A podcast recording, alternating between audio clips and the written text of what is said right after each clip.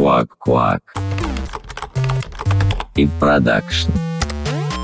Вряд ли меня слушают люди, которые делают iPhone, но, ребята, ваш большой шрифт не подходит для людей, которые плохо видят. Пожалуйста, сделайте его побольше. Задачка «нарисуй кнопку» иногда сводится к тому, что кнопка-то вовсе и не нужна была. Как вот реализуем, так и реализуем. Кажется, норм. Пользователи вроде не орут. Нет, Стас, ну ты видел, что команда разработки без дизайнера делает? Это личная боль, да? Да, да. Потому что все это нужно перетащивать потом. О чем болтаем? Архиважный этап проектирования архитектуры, о котором мы говорили в прошлый раз, пройден. Красота и порядок внутри достигнуты. А что же дальше? Ведь правильно говорят, красота внутри должна быть равна красоте снаружи.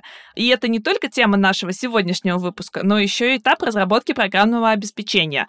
Кто рисует дизайн приложения? Почему это неотъемлемый этап разработки? Сегодня мы обо всем этом поговорим с нашей гостей. Светой Охиной, ведущим дизайнером веб-интерфейсов на внутренних сервисах Тинькофф. Света, привет. Привет. Света, расскажи, пожалуйста, кто ты и чем ты занимаешься? Я продуктовый дизайнер в Тинькофф. В Тинькофф в целом очень сильно развита in-house разработка, и для наших пользователей, то есть наших же сотрудников, которых уже около 50 тысяч, мы проектируем интерфейсы. Команд много, команды разные, и я представляю команду, которая занимается сервисами для обработки документов. Ну, как все, наверное, поняли, мы сегодня будем говорить об а, этапе проектирования дизайна. Он же так правильно? Вот у вас как он называется в команде? Да, проектирование, дизайн, этап дизайна. В общем, обо всех вот этих вот красивых там картиночках, фигме, вот этом вот всем. А, кстати, про состояние фигмы и всякого другого ПО у нас был выпуск в прошлом сезоне. Если вы вдруг не слушали, обязательно послушайте. По-моему, это был наш предпоследний выпуск. Назывался «Инструментал». Окей, ладно, не будем о прошлом, значит, перейдем, собственно, к этапу э, проектирования дизайна. Света, скажи, пожалуйста, как он происходит у вас в команде? Давай я на конкретном примере расскажу. У нас есть такой проект Bills, он же счета. Это проект, в котором происходит согласование и подписание договоров, счетов, актов и других закрывающих документов мы вместе с аналитиками сначала идем к пользователям. Пользователи у нас достаточно специфичные. Это операторы, это бухгалтерия, это люди, которые согласуют счета, это люди, которые настраивают графики платежей. То есть они обладают теми знаниями, которыми не обладаем мы. И мы собираем с них все вводные, которые только можем вытащить, чтобы понять, что им нужно от интерфейса, какая у них потребность, что мы можем им дать, как упростить их работу, какой пользой можем насытить, возможно, этот интерфейс. И формализуем это все либо на Вики, либо в Джире. Исходя из всех этих данных, собирается какое-то техническое задание, и по техническому заданию уже начинают прикидываться первые черновики. Черновики тоже обсуждаются. Обсуждаются они причем не только с пользователями, обсуждаются они и с бизнесом, и с командой разработки, и такими небольшими шажками они финализируются. После того, как они финализировались, тоже еще раз это все прокатывается, отдается в разработку.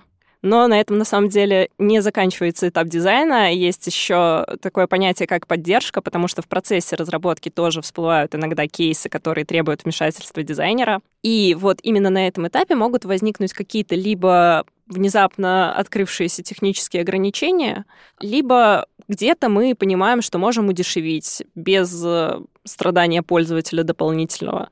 И там ну, у нас есть ежедневные созвоны, дейлики, мы это все обсуждаем, проговариваем, и в процессе, если позволяет время, скажем так, можно буквально на лету что-то править. Если нет, то задачки на доработку.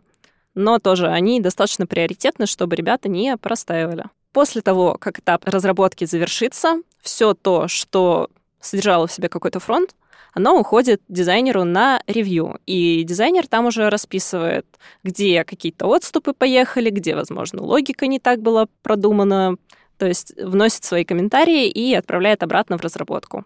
И так по кругу, пока дизайнер не примет работу. То есть он, можно так сказать, прям блокером каким-то выступает во всем процессе. То есть это не позволяет без ревью от дизайнера выпускать функционал на пользователей. Да, по крайней мере, очень старается. Ну, а бывают такие процессы, когда все-таки вот этот дизайн-ревью делается уже после того, как это доехало до пользователей, и тут, не знаю, дизайнер доходит до этой формочки и смотрит, так, ну что ж они там нафигачили-то, насколько все плохо.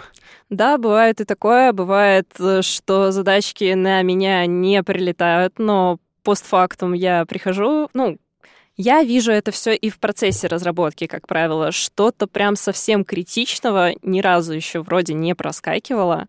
Но какие-то минорные моменты можно поправить и постфактум. Главное, чтобы прям совсем там все не рассыпалось на атомы. А может быть, у вас есть какой-то там процесс, например, какие-то встречи для того, чтобы вот не постфактум узнавать, собственно, о проблемах, а вот ты сказала, я вижу это в процессе разработки. Вот как ты это видишь? Ты сама, потому что тебе так хочется, заходишь и смотришь, что они там накодили, или как-то построен процесс? Я вот говорила про этап поддержки. Вот на этом этапе поддержки как раз-таки, э, когда у разработчиков возникают вопросы, они шарят экран, и ты краем глаза, получается, видишь весь тот функционал, который сейчас в работе работе. Ну а в процесс разработки как отдельный этап не встроено, получается, дизайн-ревью? Типа там... Встроено, но после того, как уже что-то разработано. То есть в идеале это должно происходить либо после тестирования, либо О. параллельно с тестированием, если ну, скажем так, нет каких-то критичных багов, и все кейсы можно посмотреть. Если все кейсы можно посмотреть, можно запускать параллельно с тестированием. Если же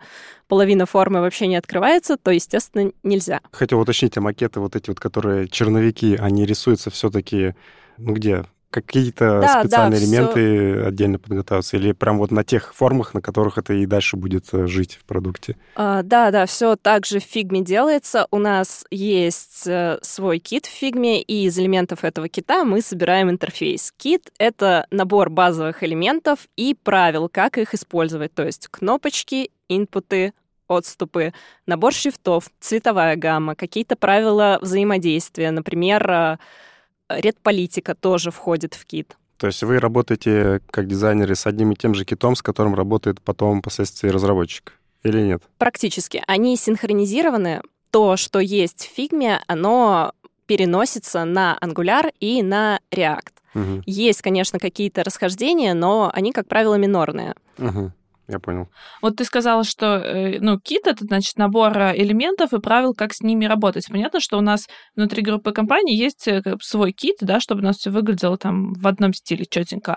А есть какие-то, а, вот, по-моему, я когда-то читала, что есть общепринятые правила. Ну, вот я точно знаю, есть там для айфона какие-то правила, да, для андроида наверняка тоже, может быть, что-то есть. Вот какие есть общие правила и как они коннектятся с локальными? Так, ну, если из общих правил, то что-то совсем очевидное можно взять для примера. Например, зону нажатия на сенсор, вот. Это общие правила, но также есть какие-то частные правила, которые помогают эту историю обходить. Например, элемент может быть чуть меньше, там, чем зона нажатия, и это будет ок. А зона нажатия, в смысле, она должна быть какой-то определенной площади? Да, например, чтобы не было так, что ты не можешь попасть по элементу пальцем просто потому, что он слишком маленький. Это общие какие-то правила, это прям best practice, рекомендации, которые используют все повсеместно вообще.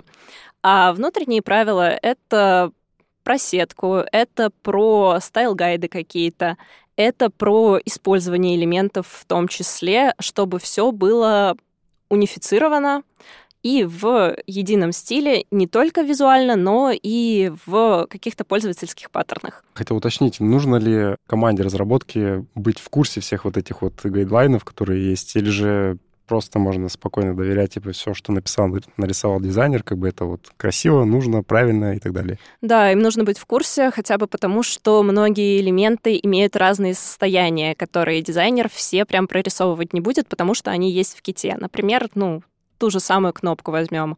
У нее есть там состояние задизейбленности, есть состояние, когда она в фокусе, есть состояние, когда ты на нее нажал и что-то грузится.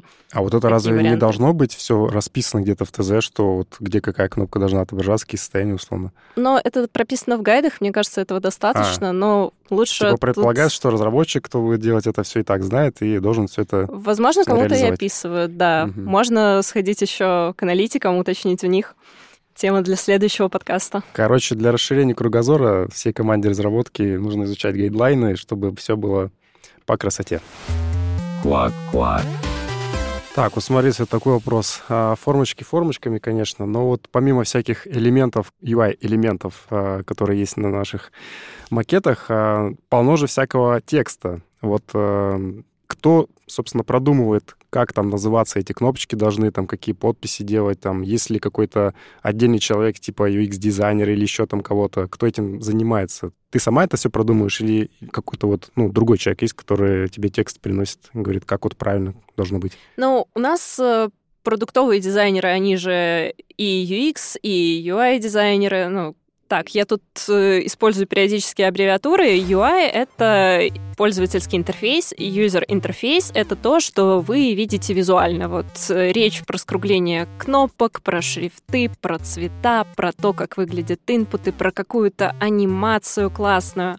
А UX — это про пользовательский опыт. Это вот про исследования, про составление сценариев, это про то, как этот самый пользовательский опыт улучшается при помощи того же самого UI, потому что, например, те же тексты — это как бы и UI, и UX одновременно. Есть также и редакторы. Это ребята, которые занимаются тем, чтобы все тексты в приложении, в всех наших продуктах были понятны конечному пользователю и при этом не были бюрократичными. На моих продуктах я очень редко коммуницирую на самом деле с редакторами, и у нас есть э, такой канал коммуникации, как, опять же, канал, в который можно написать и спросить их совета, если ты сомневаешься в тех или иных формулировках, подсказках, э, названиях кнопок, чем угодно.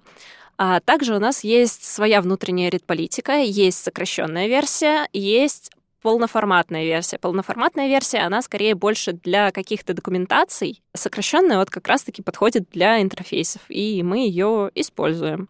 Там написано, как мы общаемся с клиентом, как мы общаемся с пользователем, как мы выстраиваем словесную коммуникацию. А клиенты пользователи — это разные люди? Да. Так. Как правило, все наши пользователи — это наши клиенты, но не все наши клиенты — пользователи внутренних интерфейсов. А, вот, все. Да. Окей.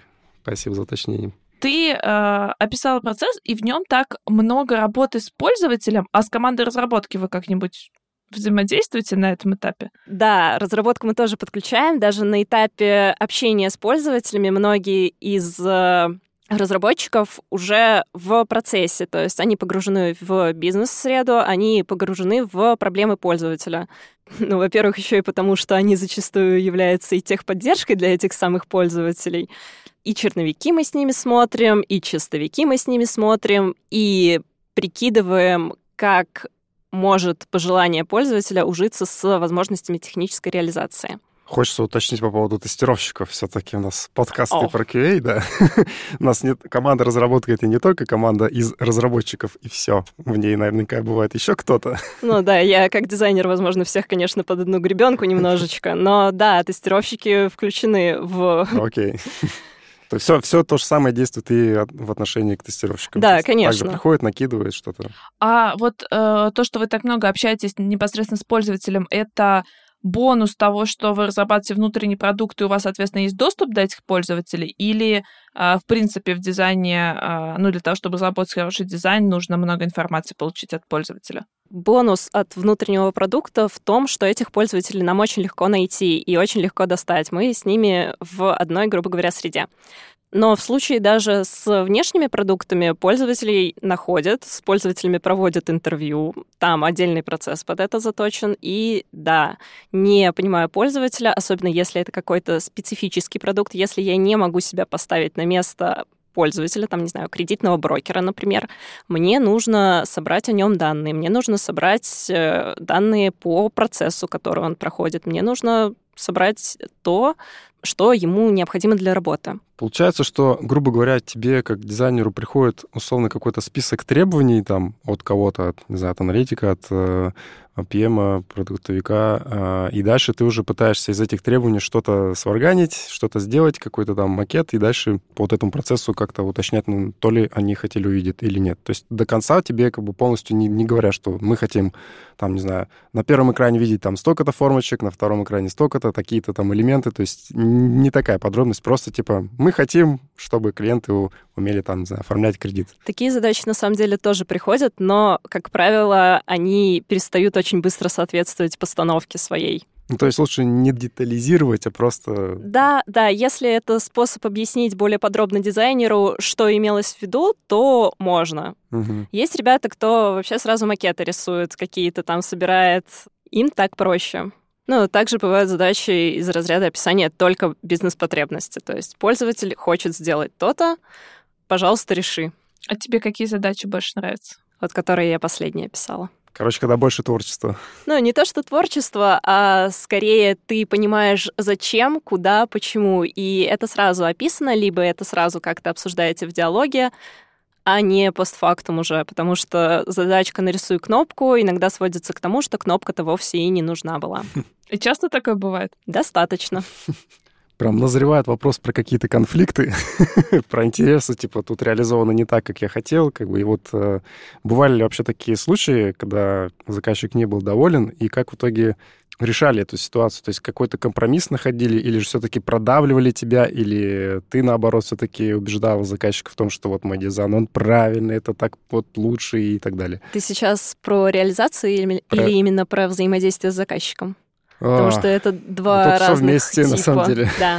Давай сначала отвечу про заказчиков. В случае с заказчиками, да, дизайнер тоже может ошибаться, да, дизайнер тоже может не, быть неправ. Ровно так же, как может быть неправ и заказчик. Тут у нас все достаточно спокойно. Вы садитесь и обсуждаете. Ты рассказываешь плюсы своего решения, заказчик рассказывает плюсы, ну, не то что своего решения, а рассказывает, почему оно не подходит. И если это действительно какие-то новые вводные данные, ты их принимаешь и уходишь дальше думать над тем, как же тут быть. Ну, То есть в конечном случае, в конечном итоге вы все равно приходите к какой-то точке, которая удовлетворяет вас обоих. Да, да. Мгм. Ну, то есть не было такого, что тебе все-таки говорят, нет, кнопка должна быть здесь, ничего не знаю, вот, вот, вот надо, и все. А ты такая, ну, блин, по всем гайдлайнам вообще не, не, не здесь она должна Ну, быть. если объясняют, почему, я...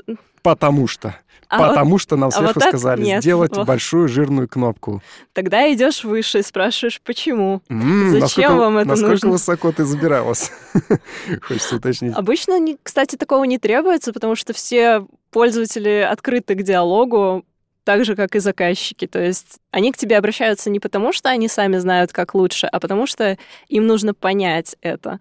А то у нас тут в предыдущих выпусках уже мы обсуждали такую тему про задачки, которые спускаются сверху. Когда говорят, вот надо сделать, потому что у меня тут есть бумажечка сверху, условно. И команда это делает, как бы, даже если это ей не нравится, да, там, аргументирует всеми возможными способами, что это будет плохо, но тем не менее есть такая возможность э, у продуктов так продавливать решение. Но как бы надолго это не хватает. Если не слушали наш первый выпуск, обязательно послушайте, там подробно об этом говорили.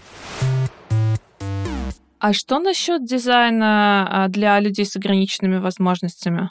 Вот просто тестировать это обычно очень тяжело. А вы вообще закладываете в каждую задачу или не в каждую, или это отдельный проект обычно? Если брать внутреннюю разработку, то мы сильно на самом деле не закладываемся на инклюзивность, потому что это все-таки зачастую дорого, но мы стараемся выдерживать э, минимальные какие-то, ну, тот же размер шрифта, например, чтобы он был читаемым. Контрастность цвета. Понятно, что мы не можем учитывать все и делать для каждого интерфейса, не знаю, голосового помощника, например, но потребности своих пользователей мы покрываем. Ну вот, кстати, я как человек с очень плохим зрением, меня, конечно, не видят наши слушатели, но у меня просто огромные тяжелые очки. А, вот, и я постоянно страдаю от того, что мелкий шрифт, у меня браузер обычно на 125 или даже на 150 приближении. А, вот, а еще очень часто а, при таком приближении едет верстка же.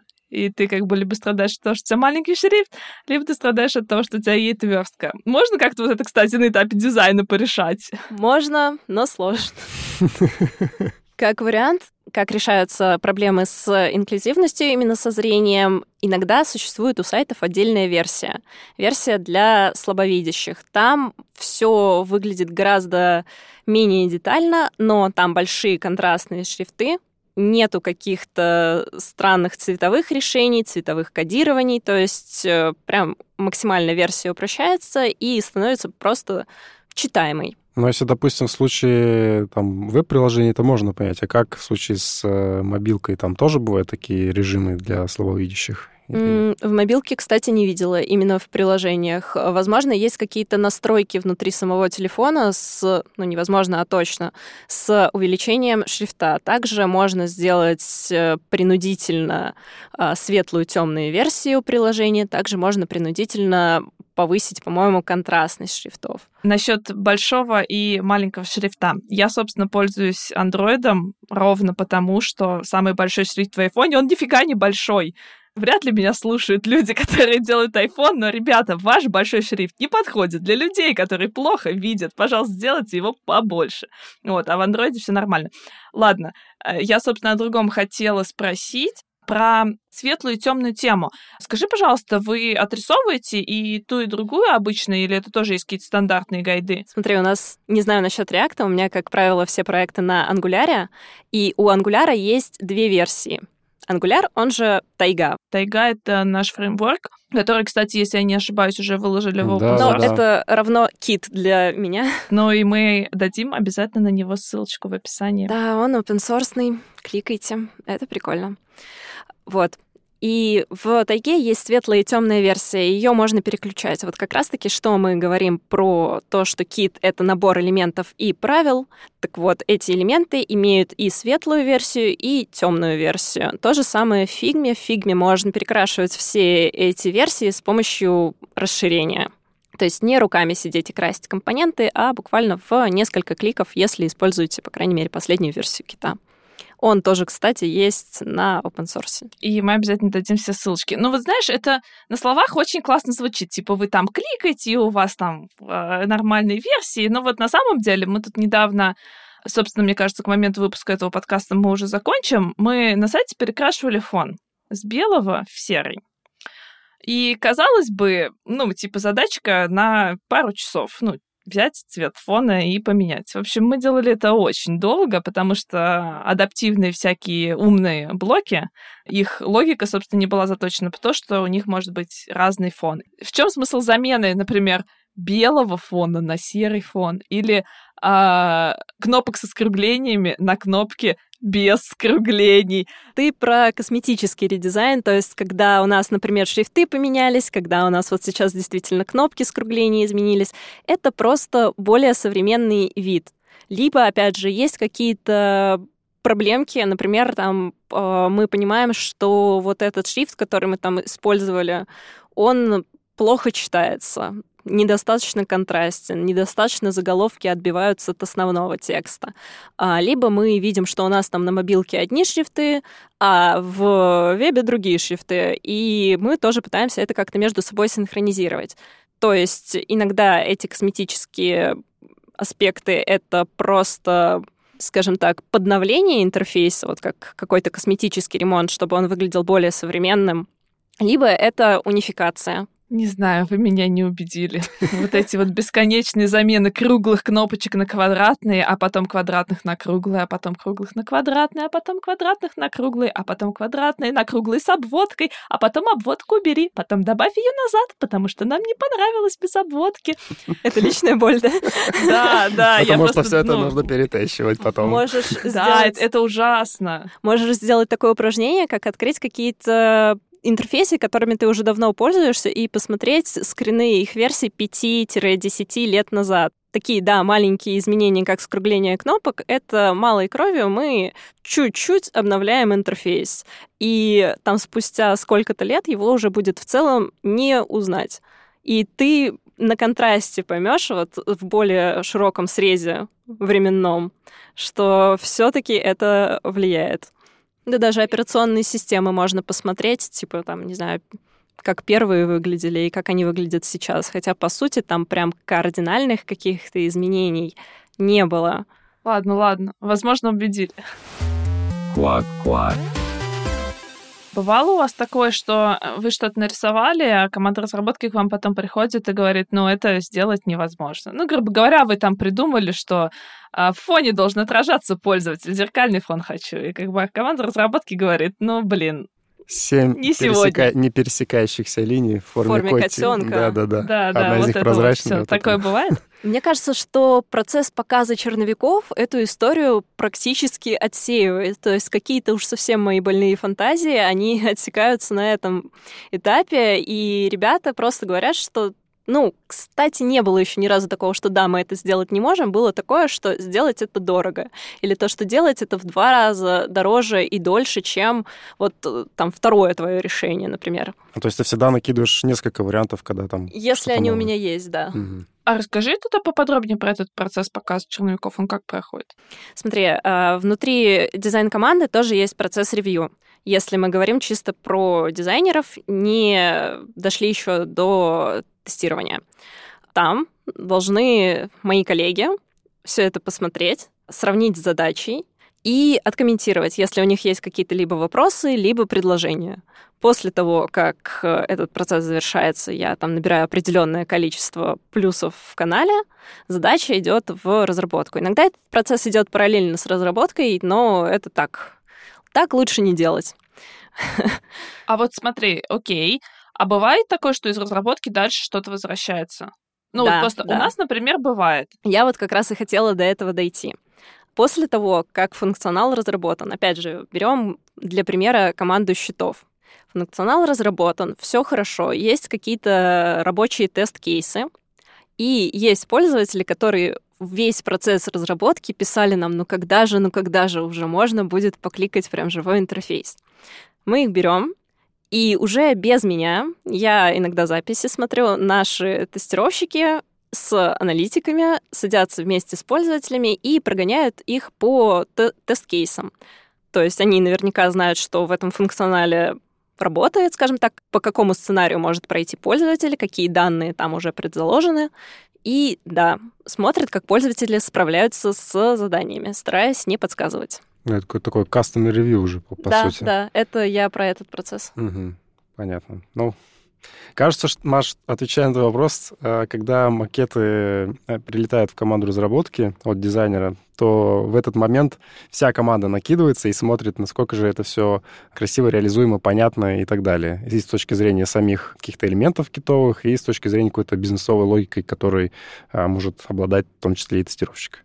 А, ну, вот как раз-таки ты сейчас уже про классическое триамиго, когда макеты разбиты на задачи. Да, теперь я поняла вопрос. Но я в этом процессе, на самом деле, практически не участвую. Больше там уже э, с аналитиком взаимодействия и история про корректность постановки задачи.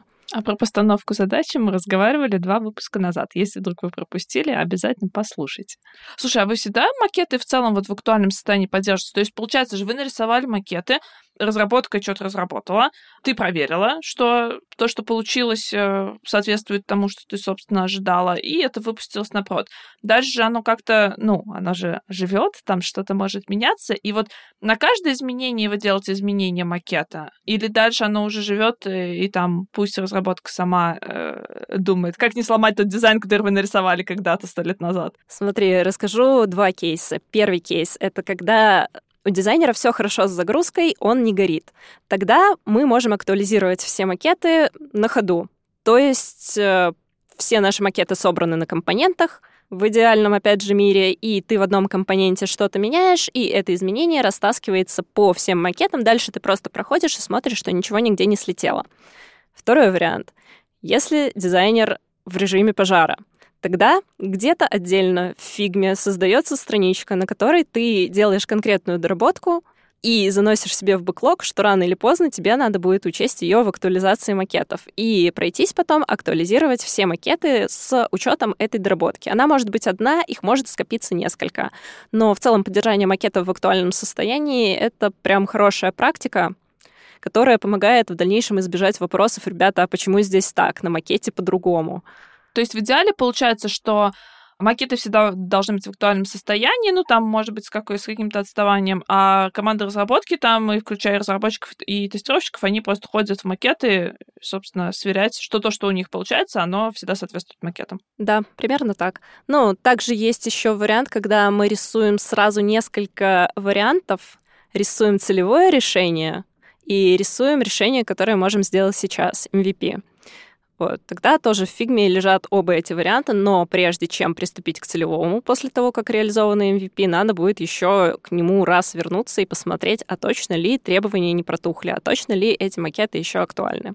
А есть какие-то все-таки требования, там, когда можно все-таки обойтись без доработки макетов, прям, там, не знаю, новая какая-нибудь кнопочка рядышком с имеющейся добавилась, э, и такой, да что тут дизайнить, господи, сейчас добавлю быстренько и все. А потом это уже пятая кнопочка. Ну вот вопрос, как бы есть какие-то вот правила, что вот если трогаешь какую-то часть функционала там на фронте, обязательно это должно быть там проходить через э, ревью дизайнера. Или же какие-то бывают э, нюансы, когда можно без доработки дизайнов сделать, собственно, и идти дальше. Нежелательно. Опять же, макеты перестают соответствовать реальности, а дизайнер все-таки больше отталкивается от них, когда что-то доделывает. И тогда две доработки могут столкнуться и друг друга заблочить. То есть... Э, То есть даже обычное э, изменение там названия кнопки условно было не отправить, а запустить, ну, к примеру. Ну, желательно, желательно. Если у вас есть дизайнер, который занимается этим проектом, и у него достаточный процент загрузки на нем, ну, то есть покрытия этого проекта, то если он будет в курсе, хотя бы в курсе всех изменений, будет вообще идеально. Если он еще и все их будет успевать вносить, это вообще золото просто. Вообще золото, да. Вот смотри, есть команда разработки, работает уже достаточно давно, слаженно, все классно у них, э, пользователи довольны. А вот насколько вообще обязательно присутствие дизайнера в такой команде. То есть они уже какое-то время работают, они уже там удовлетворяют каким-то потребностям там, своих э, пользователей, и вроде как все хорошо. Могут ли в таких командах не быть дизайнеров как таковых? Типа как вот реализуем, так и реализуем. Кажется, норм. Пользователи вроде не орут. Так, ну, в целом, мне кажется, да. В целом, даже не у всех команд разработки есть какие-то интерфейсы, насколько я знаю. Иногда они поддерживают какие-то уже готовые продукты, которые мы покупаем. Угу. Если я где-то ошибаюсь, прошу меня поправлять. Но в целом большинство из тех команд, куда я пришла, до этого не работала с дизайнерами, и, ну, как мне кажется, я, конечно, никакую прям аналитику не строила, но чувствую свою востребованность. То есть, там, разминая ручки, такая, ох, как я сейчас вам тут все переделаю. Да, типа того. Ну, как правило, даже не столько переделаю, сколько либо начинали заново, либо доделывали функционал. Местами переделывали, ладно. Ну, ты вообще как вот веришь сама, что может существовать такая команда разработки, которая, ну, точно стопудово может обойтись без дизайнера, и как бы он ей там вообще никак не нужен? Да в теории почему нет? Да нет, Стас. Ну ты видел, что команда разработки без дизайнера делает? Ты, Нам ну, нельзя в подкасте такие слова говорить. Ну да, речь про, например, те команды, которые не работают там с интерфейсами, например, вполне а, себе. Ну нет, понятно, что если нет интерфейса, то... Если бы... ты там ML-щик какой-нибудь, то тебе не нужен дизайнер, скорее всего. Или, например, если это поддержание какого-то купленного решения, то есть дизайнер там практически ничего-то сделать и не может, потому что все гвоздями прибито. Там тоже может без дизайнера вполне себе существовать команда разработки. Но если же что-то делается на нашем фреймворке, если что-то гибкое, то во сколько раз у нас получается? Раза в два, по-моему, количество человек в отделе in-house дизайна выросло за последний год. Ничего себе. Как много мы клепаем проектов. Мне кажется, знаете, вот этот вот вопрос, типа, об э, возможности житья без дизайнера, он, ну, типа, сродни вопросу о возможности прожить команде без QA ну, типа, номинально-то можно, и, наверное, даже можно с хорошим качеством. Вопрос в том, что какой-нибудь человек тогда должен взять на себя эту роль. Ну, просто у тебя фокус, вот, внимание на этом должен быть. А теперь представь, есть команда разработки, она там э, думает, собственно, о технической стороне, но что они там наваяют, если ни у кого, ни у одного человека не будет фокуса на красоте ну, и вдруг удобстве. Вот, вот чувство прекрасного есть в каком-нибудь разработчике или тестировщике, он может э, условно на себя эту роль немножечко забирать и говорить, как вот лучше, потому что не Не, знаю. ну роль-то может, но вот, ну, типа, если эту роль на себя никто не забрал, ну, ну да, получится плохо. Да. Ну, короче, в любом случае на кого-то она должна быть размазана, либо в целом на всю команду, либо же просто выделять отдельного человека, дизайнера, который, собственно, это будет закрывать. Вопрос только, насколько хорошо эту роль размазывать. Ну, да. Ну, то же Расфокус будет достаточно сильный. Вам не кажется, что здесь блиц? Блиц. Как можно измерить чувство стиля у дизайнера? Стилеметром. прекрасно. Not bad. Веб-дизайнер всегда одевается модно, Нет. а дизайнеру нужно заканчивать художку. Нет. А что тогда дизайнеру нужно заканчивать? На самом деле на его выбор у нас очень много ребят, кто с разными профильными образованиями и архитектурными, и инженерными. Прикольно. Дизайнер всегда креативный? Тоже нет. Но это, наверное, плохой дизайнер, который не креативный. Дизайнеры бывают разные, и там все под задачей. Если задача требует креативного дизайнера, он должен быть креативным. Если же это что-то такое математично занудное, простите, все любители математики, то нет, не обязательно. Что для тебя качество? Удовольствие пользователя, наверное, как Not критерий. bad, спасибо. Получается, что этап проектирования дизайна это тоже такой этап, на котором а, вы очень плотно работаете с пользователями и чуть менее плотно, но тоже все равно работаете с командой разработки. Для эффективной работы прикольно показывать всякие промежуточные этапы типа черновиков. Прикольно получать обратную связь как можно раньше и от пользователей, и от э, команды разработки в виде там согласования макетов, например. Ну и получается, дизайнер должен понимать, собственно, технические возможности команды разработки, а команда разработки должна понимать, исходя из каких требований, там, например, китовых или общих, или еще каких-то, нарисованы те или иные дизайны. Огонь. Вообще, по-моему, супер. Да, все было очень круто. Большое Спасибо. спасибо. Спасибо. А с вами, как всегда, подкаст Куак-Куак в продакшн. Маша. И Стас. А мы напоминаем, что этот выпуск для вас подготовила наша классная команда. Сценаристы Севцова Лена, Васильева Оля и Ткачев Паша. Редактор Клементьева Даша, звукорежиссер Лукинов Рома и DevRel Заитова Алсу. Не забывайте оставлять оценки и комментарии к подкасту. Это мотивирует нас находить для вас самые актуальные темы и крутых экспертов. Пока-пока. Всем пока. Quack. И продакшн.